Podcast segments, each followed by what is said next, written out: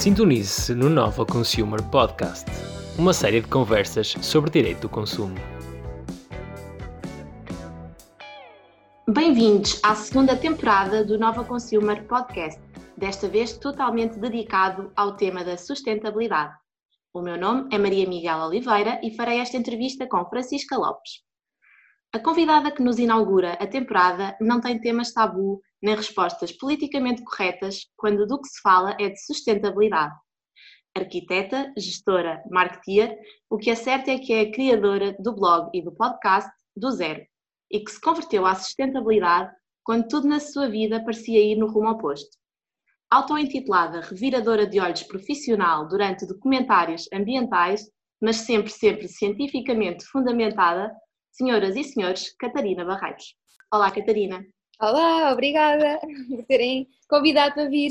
Ora, é essa, é sempre um gosto.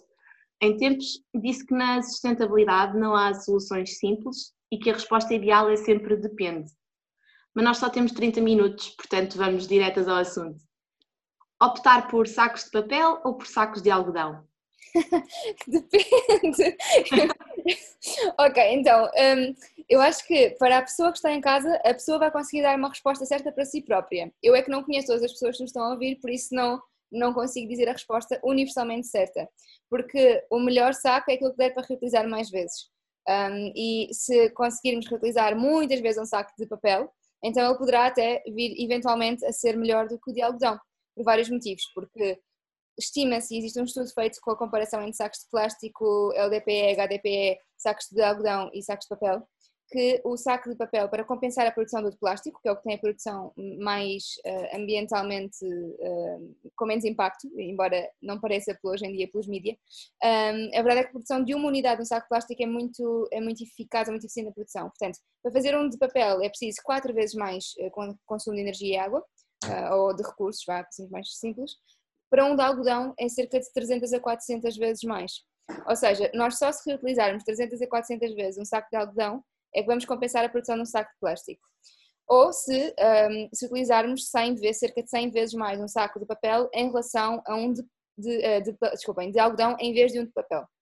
Portanto, se vão reutilizar muitas, muitas vezes, centenas de vezes, o de algodão é ótimo se vão o, reutilizar poucas vezes, o de papel um, um, acaba por, por ser melhor do que, do que o de algodão, porque usar quatro vezes um saco de algodão é um crime ecológico, completamente, a produção gasta imensos okay. Compreendido. um, comprar automóvel convencional ou elétrico? Elétrico. Essa aí não há grandes dúvidas. Havia dúvidas até até ao início do ano passado, porque faltavam sair uns relatórios que entretanto saíram, um, e a verdade é que se estima que em Portugal, com o nosso mix energético, a partir dos 27, 28 mil quilómetros, o carro elétrico já está a compensar.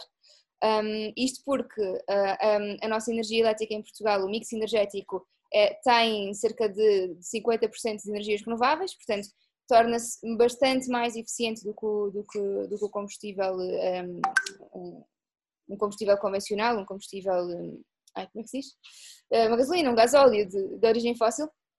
Uh, portanto, o elétrico neste momento, sem dúvida, sendo que é preciso muita responsabilidade na altura de fim de vida do carro, porque é preciso descartar as baterias corretamente e ainda não existe um enquadramento legal que garanta a 100% ou que, que obriga 100% a reciclagem de, destas baterias. Portanto, também cabe ainda um bocadinho ao consumidor ser responsável nesta, nesta questão. Utilizar copo menstrual ou pensos higiênicos de pano? Depende. É assim, o copo menstrual tem um impacto menor. Um, o, ou seja, estamos a falar um, de, de, apenas do copo, a partir do impacto é menor por um motivo.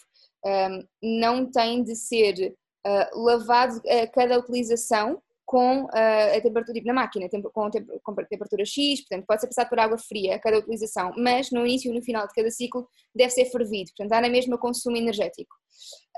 Eu digo depende porque depende muito do, do, da maneira como cada pessoa faz a sua gestão da, da roupa por lavar e, uh, e, e, como é que iria ferver o copo, no caso do copo menstrual. Uh, imaginem, cá em casa eu uso energia 100% renovável, portanto, ou, para, utilizo um plano de energia verde. É diferente de uma casa uh, em, que não se, em que se utiliza energia uh, com, com origem fóssil, por exemplo. Um, é diferente de uma casa em que se consuma gás natural para aquecimento, para, para ferver o, o, o copo, ou energia elétrica. Portanto, vai ser sempre diferente. E, sobretudo, é diferente de, de, de pessoa para pessoa. Portanto, uma pessoa que se dê melhor com o copo e que vai efetivamente ser uma solução que consegue cumprir, então essa é a melhor opção para si. Mas se não conseguir, é melhor utilizar os, os discos de pano porque a sustentabilidade também é uma questão de saúde. Portanto, tem de ser ajustada a cada consumidor, tem de ser ajustada a cada pessoa. É muito importante uh, não nos perdermos uh, no marketing uh, de massa quando é uma opção individual e, e o impacto ambiental também se mede pelo impacto na saúde. Portanto, temos de ter algum cuidado com isso. Consumir um bife de vaca de produção nacional ou uma pitaia da Indonésia? Eu não sei a pitaia em específico, mas eu diria que um, qualquer produto, diria não, isto está documentado, uh, qualquer produto de origem uh, vegetal tem menor impacto do que a carne de vaca.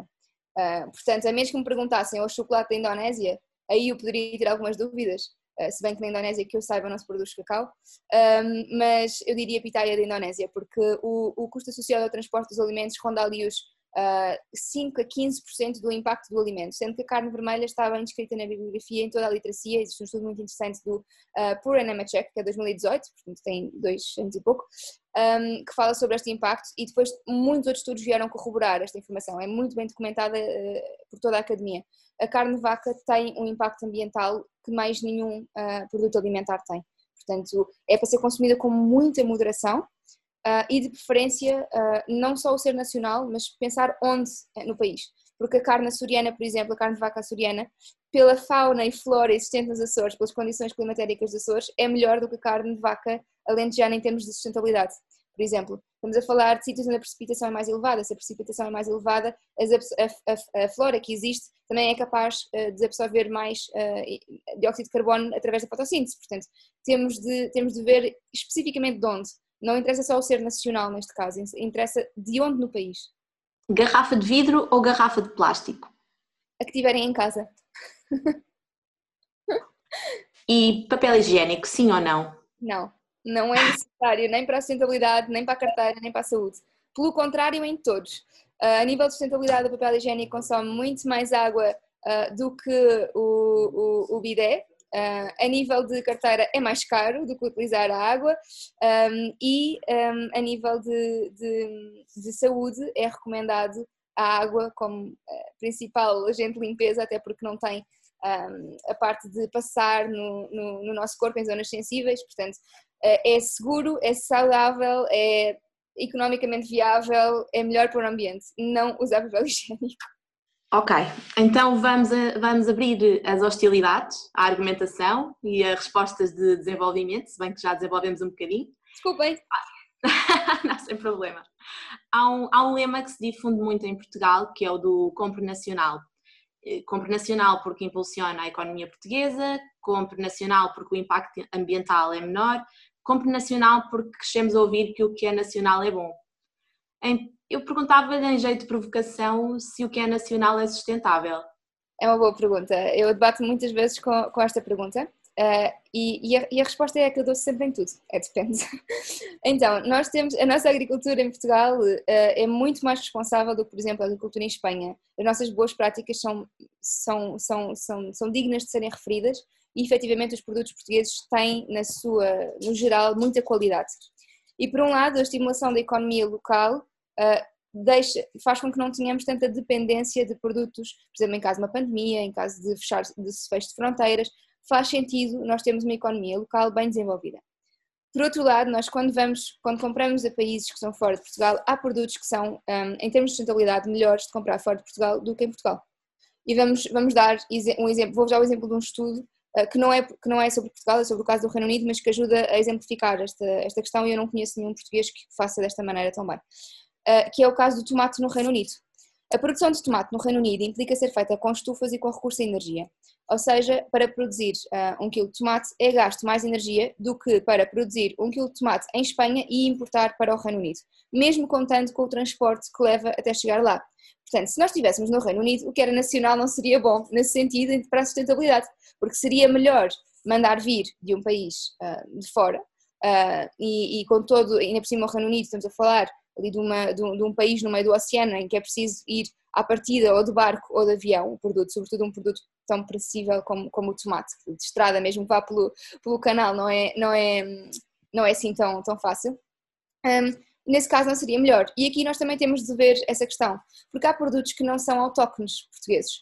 há alimentos que nós não devíamos sequer produzir em Portugal, como por exemplo o abacate, que está muito na moda. Não devia sequer ser produzido cá, nós não temos condições, a, a nossa bacia hídrica é afetada pela produção do abacate, é um produto que consome muita água a ser, a, ser, a ser produzido, portanto não faz sentido produzir cá, se não faz sentido produzir cá, não faz sentido comprar cá, mesmo que seja para apoiar uh, a produção uh, nacional, o que devemos se calhar tentar falar com os produtores é para fazer assim uma transição, em vez de produzir abacate, produzir laranja, por exemplo, que é mais ou menos as mesmas regiões que se, que se produzem. Um, portanto, nem tudo o que é nacional é bom para o ambiente, porque estamos a dar um exemplo de um alimento que é, pode ser feito em Portugal e que não vai ser bom para o, para o ambiente. E, e, e, isto serve para tudo. Nós temos de analisar os produtos um a um, porque sim, estamos a estimular a economia local, mas a verdade é que se deixarmos produzir abacates em Portugal e se de um dia para, para a noite tivermos fechar fronteiras com o resto do mundo, ninguém vai morrer por não ter abacate. Nós temos outras gorduras muito interessantes em Portugal. Nós não, a, a nossa dieta mediterrânica e culturalmente o que é normal em Portugal fazer-se, ou o que é histórico e tradição em Portugal fazer-se, não depende do abacate. Portanto, não, não necessitamos do, do, abacate como alimento nem para a nossa saúde, que seria um motivo mais do que válido para, para produzir, mesmo não fosse mais sustentável, mas nem sequer é o caso. É um alimento interessante a nível nutricional, mas não, não, não estamos em dependência do mesmo. Portanto, depende, uh, e eu diria que não é verdade para tudo. Um, eu estou a ler um livro que é mentir, que é o How Bad Are Bananas, em que fala sobre a pegada carbónica de tudo e mais alguma coisa. E, por exemplo, algumas bananas importadas são mais eficientes do que a, a compra da banana da madeira, dependendo da maneira, da maneira como chegar até nós. Algumas. Uh, não quero já dar aqui, o, até porque é preciso fazer uma análise de ciclo de vida correta, não posso estar a, a falar isto de cor, mas primeiro a banana tem uma pegada carbónica baixíssima, mesmo que venha do outro lado do mundo, mas uh, é, é importante perceber que não é óbvio que o que está cá é necessariamente melhor. E vivemos num mundo global. E quando eu compro bananas, por exemplo, da Argentina, dependendo da banana que for, eu posso estar a contribuir para projetos de emancipação na Argentina, eu posso estar a, a, a, a contribuir para a economia da Argentina que se calhar está a precisar igualmente de, de apoio, portanto, o, o, nós compramos produtos que vêm de países uh, do sul global ou que estão em níveis de desenvolvimento diferentes dos nossos, também os ajuda a conseguirem entrar no mercado global e economicamente tornarem-se atrativos e melhorarem assim as condições de vida dos outros. Portanto, eu, eu, eu, gosto muito do que é produzido em Portugal, mas sou nacionalista QB. Ou seja, temos de ter consciência que estamos no mundo global e que isto também tem vantagens. Não tem só vantagens, mas também não tem só desvantagens. E apoiar países que precisam de nós também é importante. Catarina, uh, olá. olá. Há pouco falou sobre a indústria e os custos energéticos da produção de carne de vaca e queríamos saber então quais é que são as indústrias mais poluentes do mundo. Então, eh, em termos de setores, eh, a indústria em si é um setor que pesa para, para, para, para as emissões, ou seja, a divisão está feita como um, ehm, os setores são a energia, a indústria, o transporte, a agricultura, está-me a falhar algum, mas é, ou seja, por setores a energia é a maior fatia, ok? O que faz sentido, porque a energia alimenta-nos a todos, não é? A, a, energia serve para todas as indústrias, serve para todas as pessoas, serve para os transportes, serve para a agricultura, serve para tudo. A nível de indústria-indústria, uh, dentro das indústrias, existem várias poluentes. Uh, a, a, mobilidade é obviamente poluente, um, não, é, não é mentira nenhuma, aliás, é responsável por, grande, por uma fatia muito grande das emissões carbónicas. O setor da moda é, é poluente, é, é inevitável dizer isto, ex-fashionista, isto corta-me o coração, ah, e digo ex não é porque não gosto de moda, gosto muito, mas agora percebo um bocadinho melhor o impacto, é muito poluente. A indústria agroalimentar é muito poluente, se bem que lá está, ela não, ela não é analisada neste globo como indústria, mas sim como setor, portanto está, está um bocadinho fora, mas se quisermos pensar como indústria, à cabeça energia, a seguir a alimentação, Uh, e depois passamos para a mobilidade e a seguir temos moda. E acho que é esta a ordem, não tenho agora 100% de certeza, mas acho que é esta a ordem. E por falar em moda e por ser sabido que efetivamente trabalhou em moda e assume-se como reconhece, então que foi uma consumista, uh, especialmente do grupo Inditex, como já várias vezes assumiu, uh, isso quer dizer que devemos repudiar tudo aquilo que a moda nos traz por, por referência à sustentabilidade? Diria que não de todo, ou seja, a, moda traz-nos uh, benefícios intangíveis que são muito importantes. Não é só o vestir-nos, porque esse é um benefício bem tangível, o estarmos protegidos contra o ambiente é um benefício uh, importante, uh, mas sim intangíveis, como a pertença, um, a, a fazer parte de, de, uma sociedade, identificar-nos com os outros, espelharmos a, a, nossa própria identidade. tudo isto se torna cada vez mais necessário num mundo em que nos sentimos parte de um rebanho coletivo do qual não nos conseguimos destacar muito bem. E a moda vem trazer-nos arte, que é essencial para a sobrevivência humana. Nós não somos apenas animais, somos animais sociais e somos animais sociais que precisam de arte. Um, desde sempre vimos as pinturas rupestres, desde sempre percebemos a importância da história. Portanto, a moda não é simplesmente uma indústria fútil, a moda é uma indústria necessária. O que se deve fazer com muita atenção é perceber onde é que nós estamos a investir. Porque cada vez que nós fazemos uma compra, nós, os consumidores não, não olham para si próprios como investidores. Ah, é muito. É, a maior parte das pessoas compra e não pensa muito bem no que está a fazer. Mas a compra é um, é um ato quase eleitoral, vá, e é um ato de investimento. Nós somos todos parte ativa de um grupo político e económico quando fazemos uma compra isso é uma. Nós estamos desresponsabilizados ou desvinculados do nosso consumo e das compras que fazemos, e é, e é necessário voltarmos a vincular e voltarmos a ganhar consciência sobre aquilo que estamos a fazer. Apostas em moda que possam fazer sentido, que não comprometam a vida de outras pessoas, que não apoiem a escravatura infantil, que não apoiem uh, más práticas laborais, um, que não. Uh, que não excedam a capacidade que nós temos de recursos na Terra, e claramente 52 coleções por semana como faz o fast fashion, é absolutamente insustentável, independentemente dos materiais que usam. É absolutamente insustentável.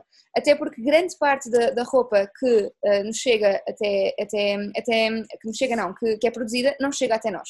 E existe uma parte da roupa que é produzida e que fica e que é destruída depois, não chega à fase de, de consumo, que existem várias etapas na, na, indústria da moda, na produção de uma, de uma, peça de roupa, e nem todas chegam ao consumidor final. Eu acho que os números de, da Pulse of Fashion eram qualquer coisa como 30% não chegam ao consumidor. Portanto, são 30% são logo descartados a, a, ao início. É mais ou menos como a indústria alimentar, 30% desperdicia logo na produção. Um, e depois temos a parte toda do descarte. Ninguém precisa de 500 peças de roupa. Uh, e a moda não é só uma questão de necessidade uh, física, e, mas mesmo emocionalmente ninguém precisa de 500 peças de, de roupa.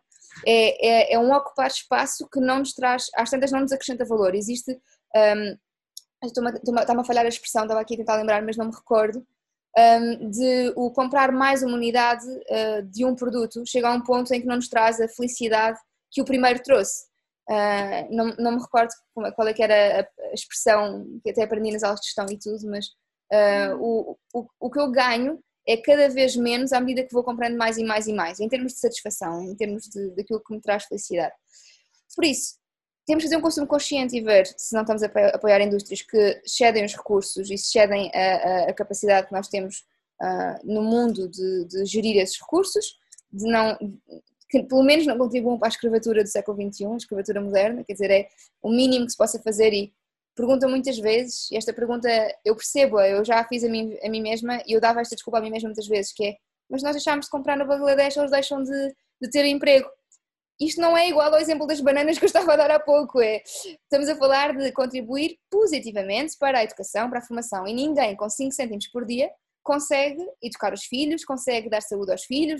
Isto não, não é contribuir para a melhoria de uma população, é contribuir para a estagnação dessa população, contribuir para a perpetuação destas condições de vida. Portanto, eu diria que comprar menos, comprar melhor, uh, investir em marcas que estão interessadas na mudança e com isto, e eu peço imensa desculpa porque eu não tenho nada contra a gigante sueca, mas uma coleção consciente não é consciente por ter 5% de material reciclado, nem que tenha 50%, se continuar a, a, contribuir para a produção em massa, para continuar, a produzir para os maus tratos dos trabalhadores. No fundo, o que nós temos de fazer é conhecer o produtor, temos de conhecer as marcas. E se as marcas não se querem dar a conhecer, alguma coisa está aí mal. E pode ser logo o primeiro indicador de que poderá não ser assim tão interessante a nível de sustentabilidade. Nós tivemos uma convidada aqui no podcast que nos dizia, era a professora Sandra Passinhas, que nos, enfim, nos recomendava o boicote, portanto, uh, por exatamente aquilo que dizia, que um, a nossa compra é também um ato político, estamos a dizer sim a isto e não àquilo. E, e o sim é tão importante como o não. O dizer, eu quero investir o meu dinheiro nisto, o meu dinheiro é limitado, os nossos recursos são limitados, e eu tenho um budget, não é? Para gerir, nem que seja o meu salário, e sei onde é que vou ter as minhas prioridades. Vou pagar a minha casa, vou pagar a creche da minha filha, vou pagar a eletricidade, vou pagar a água, e onde vou? E vou pagar a alimentação, e tudo o resto é super, hiper limitado. E eu escolher dar esse dinheiro a uma marca é um privilégio para a marca, claro que é um privilégio para mim, eu também o poder fazer, e é um ato social e público, não é? Ou eu estar todos, ou eu passar na rua com um saco da Zara, diz, diz alguma coisa sobre mim. No meu caso diz que é reutilizado e que eu prefiro reutilizar recursos ainda que faça publicidade à marca, mas um, tudo na nossa vida são atos uh, públicos em termos de consumo, mesmo que não os digamos a ninguém, e portanto o boicote faz todo o sentido que é apostar nas marcas em que acreditamos, fazê-las crescer, fazê-las ganharem um, não necessariamente crescer no sentido de, de, de, produzirem mais, mas no sentido de ficarem tão estáveis que consigam dar uma resposta cada vez melhor, tendo em conta os seus princípios com os quais nós concordamos e que ajudamos a promover. Eh, e nesse seguimento de, de, cada vez mais o consumidor ser informado e educado sobre as suas escolhas, especialmente no que toca à sustentabilidade, qual é que é a melhor maneira de eh, alterar este tipo de comportamento? Passa pela educação ou pela taxação? É uma ótima pergunta. Eu acho que em primeiro lugar vai passar sempre pela educação. Só que a educação tem custos uh, que são intangíveis, uh, e que são um, altíssimos. Embora nós consigamos medir efetivamente, são altíssimos, sabemos que são altíssimos. Exigem um esforço durante várias gerações um, e, e, nós estamos numa posição muito privilegiada agora, porque nós estamos, ainda estão vivas pessoas que faziam consumos conscientes, os nossos avós ainda vivem, nós temos de aprender a fazer mais como eles faziam, nós ouve-se muitas vezes isto. Claro que com toda a tecnologia e todos os avanços tecnológicos que existem e dos quais devemos aproveitar, com todas as melhorias que já foram dadas à sociedade em termos de saúde, em termos de educação, mas em termos de consumo nós temos de aprender um bocadinho com eles. Eu ainda me lembro da minha avó de não perceber porque é que davam sacos de plástico nos supermercados porque ela lavava o dela e punha a secar, ou de uh, não perceber porque é que se comprava roupa da maneira como eu comprava. Ela dizia, então, mas eu, eu comprei uma saia este ano. Ah, porque era muito gira, e a minha avó, que ganhava qualquer coisa como 300 euros de apoio do Estado, porque eh, tinha a escola primária, quer dizer, e, não, e trabalhou a vida inteira com um ordenado reduzido, uh, esses 300 euros davam para casa, para os medicamentos, para tudo, e ao final do ano comprava uma saia por 80 euros. E nós dizemos que não, não temos como dar 80 euros por uma saia quando ganhamos o triplo ou o quádruplo. Quer dizer, nós temos, nós simplesmente queremos comprar é 10 saias por ano e não uma. 10 saias por ano, já estou a ser simpática, mas um, Portanto, o que nós temos de fazer é ver bem as nossas perspectivas e a educação aqui tem um papel primordial e nós temos claramente a apostar na educação e não o estamos a fazer, mas a taxação também é importante. E, nomeadamente, eu estava a falar, e agora já saiu o podcast, posso, posso dizer-vos, no podcast agora o Nunca da EDP estava a conversa com uma, uma professora universitária, Júlia Seixas, que estava a falar sobre a importância de, da taxa verde no, no que diz respeito aos combustíveis fósseis. E é se nós não fizermos com que as opções mais sustentáveis sejam igualmente interessantes a nível económico, e isso consegue-se taxando aquelas que não são tão sustentáveis, elas nunca vão ser competitivas. E há alguns consumidores que por algum motivo não tiveram acesso à educação, ou porque ainda estamos a fazer esse processo, ou porque não sabem gerir recursos, porque mesmo as pessoas mais informadas às vezes não sabem gerir recursos, nós vemos muitas vezes milionários com a falência, muitas vezes não assim tantas, mas vemos pessoas que tinham grandes impérios e que faliram, e portanto é uma questão de gestão de recursos e pode acontecer às pessoas mais informadas e menos informadas. Eu não estou a dizer que os milionários são todos informados, porque não são, mas um, grupos que tiveram acesso à educação o suficiente para saberem gerir contas ou contar, nem sempre são os mais informados, mas também eles falham e, e, e, e portanto a taxação também é importante para ser mais óbvia a escolha do consumidor. Mas eu acho que mais importante do que a taxação é a informação explícita dos produtos. Devia ser obrigatório, por lei, existir uma representação nas rotulagens, como existe, por exemplo, de, do índice nutricional, de, de, dos, dos, alimentos, onde é que vem, como é que foi produzido, quantos, quilo, quantos, um, quantos quilos de, energia foram consumidos para fazer aquele produto, quais as emissões estipuladas desse produto em termos de CO2 equivalente, quais os consumos hídricos, qual a, a taxa de reciclagem efetiva em Portugal, porque dizer que um produto é reciclável diz-nos zero, um, porque um produto pode ser reciclável na China e não ser em Portugal, ou porque um produto pode ser reciclável mas apenas de algumas componentes, uh, porque um monoproduto é mais reciclável do que um multiproduto e, portanto, se não tirarmos o rótulo, esse rótulo, a embalagem deixa de ser 100% reciclável, portanto, é preciso a transparência estar na palma do consumidor. A informação tem de estar muito acessível. Nós não temos tempo hoje em dia. O consumidor não tem tempo para andar a ir pesquisar cada vez que faz uma compra. Nós vamos ao supermercado e compramos 50 produtos de uma vez.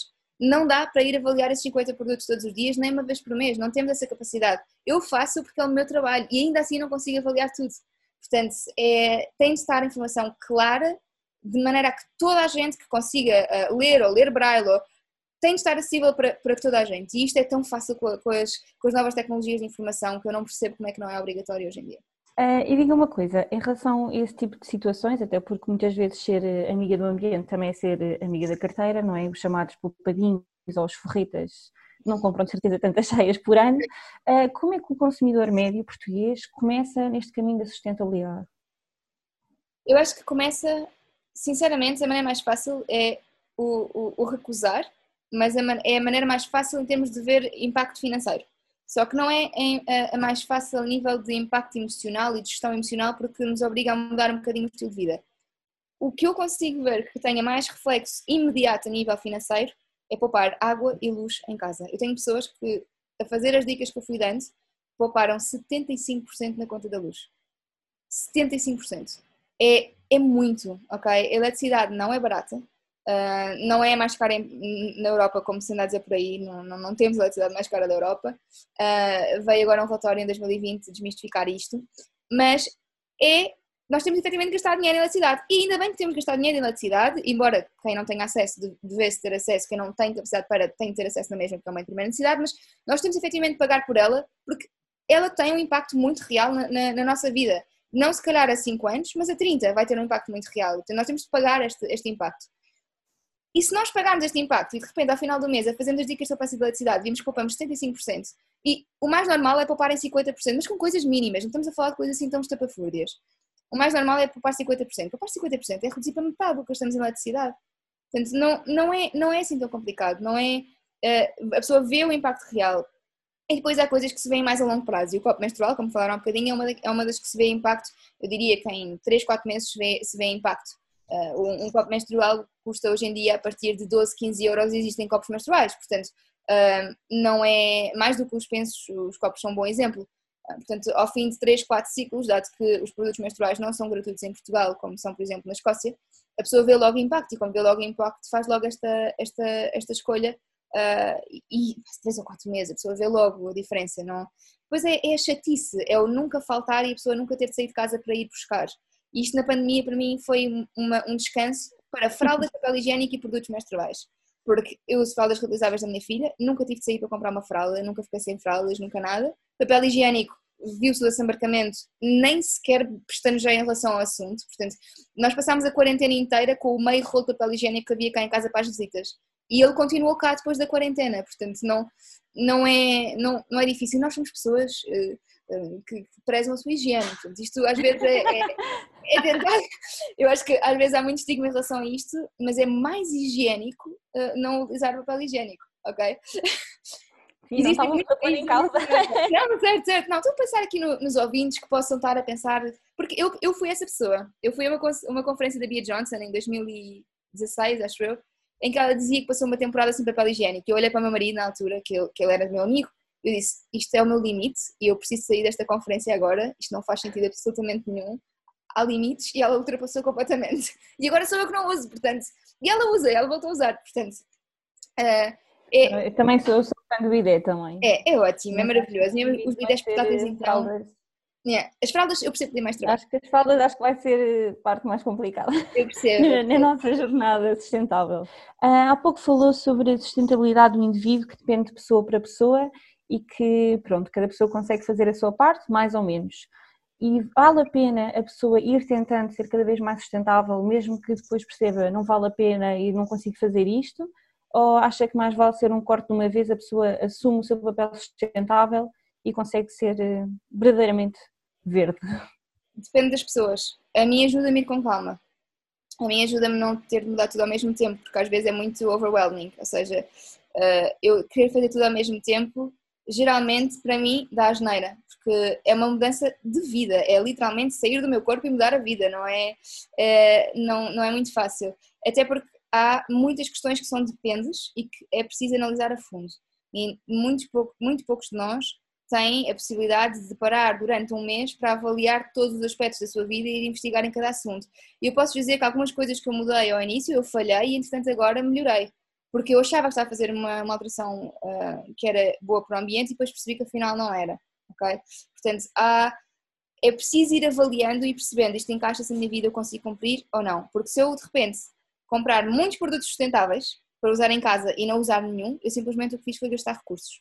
Portanto, mais vale aproveitar o que temos, ir fazendo uma mudança gradual, muito consciente, a tentar usar o que temos em casa, porque depois torna-se muito frustrante. Nós queremos fazer tudo e depois acabamos por sentir que estamos a falhar. E, e vamos falhar, é inevitável falhar. Cada, cada dia se aprendem coisas novas. Portanto, um, eu diria que mais gradual e a falhar, mas a aprender a falhar, aprender a falhar e a, e a, melhorar estas nossas falhas e a falhar cada vez menos, a falhar cada vez melhor, ou seja, quando falhamos, tirarmos aprendizagem, porque se falharmos e não conseguirmos tirar nada dessa falha, não serviu de nada, não é? Se falharmos e pensarmos, ok, eu falhei, e como é que eu consigo resolver isto? Mas isto implica tempo. E, portanto, eu diria que uma mudança gradual, para a maioria das pessoas, provavelmente faz mais sentido. Não, o que não quer dizer que não haja alguém que não precise de fazer uma viagem de transformação em que faz um retiro de um, um mês no Alasca, no meio do nada, a viver com aveia e água e que decide, se bem que isto não é muito saudável, mas uh, e que aí decide a sua vida inteira como é que quer viver. Tudo bem, a mim foi preciso eu, eu casar para querer mudar muita coisa na minha vida, mas mudei gradualmente. Acho que depois, à, à medida que a pessoa vai sendo cada vez mais sustentável, também vai ganhando cada vez mais uh, sensibilidade para o tema. Muito obrigada, Catarina. Uh, em forma de conclusão, se tivesse escolher uma referência para si em matéria de sustentabilidade, a quem nos recomendaria enviar um convite? Eu diria que, para mostrar também como a sustentabilidade toca em vários pontos, a Raquel Vareda é médica de saúde pública. Um, eu convidei uma vez para conversar comigo sobre a sustentabilidade na saúde e os efeitos da sustentabilidade na saúde e ela é uma pessoa muito interessante, que está muito ligada à sustentabilidade. Ela, ela faz uma alimentação predominantemente vegetariana, tem muito cuidado com as coisas que consome e é tão importante falar de saúde para a sustentabilidade, porque com as alterações climáticas vêm alterações a nível de, de, de, saúde. Vêm doenças tropicais para países que não eram tropicais, mas com o aumento de temperatura vão passar uh, a ser mais suscetíveis a, a, alguns mosquitos, por exemplo. Uh, vêm pandemias, uh, vem o uso de máscaras, e é muito importante perceber que a, que a saúde nos permite, uma saúde estável, nós termos saúde permite-nos pensar nos pontos a seguir da pirâmide de Maslow. E se nós não estivermos bem, nós não conseguimos pensar na sustentabilidade do planeta. Portanto, é, a saúde é importantíssima. A Raquel é uma pessoa muito interessante, por isso, por favor, convidem a Raquel. Acho que sim, acho que vai ser muito interessante. Eu conheço, conheço, conheço das redes sociais, sigo-a e, e acho que de facto uh, é uma influencer que deve de facto influenciar. Exato, é isso. Uh, e assim chegamos ao fim do final do nosso primeiro episódio da segunda temporada do Nova Consumer Podcast. Muito obrigada a todos os ouvintes que continuam desse lado e já sabem, podem enviar as vossas questões para o e-mail novaconsumerlab.novalaw.unl.pt e seguir-nos nas nossas redes sociais. No próximo episódio teremos connosco Luísa Cortacte e Marta Santos Silva. Até lá!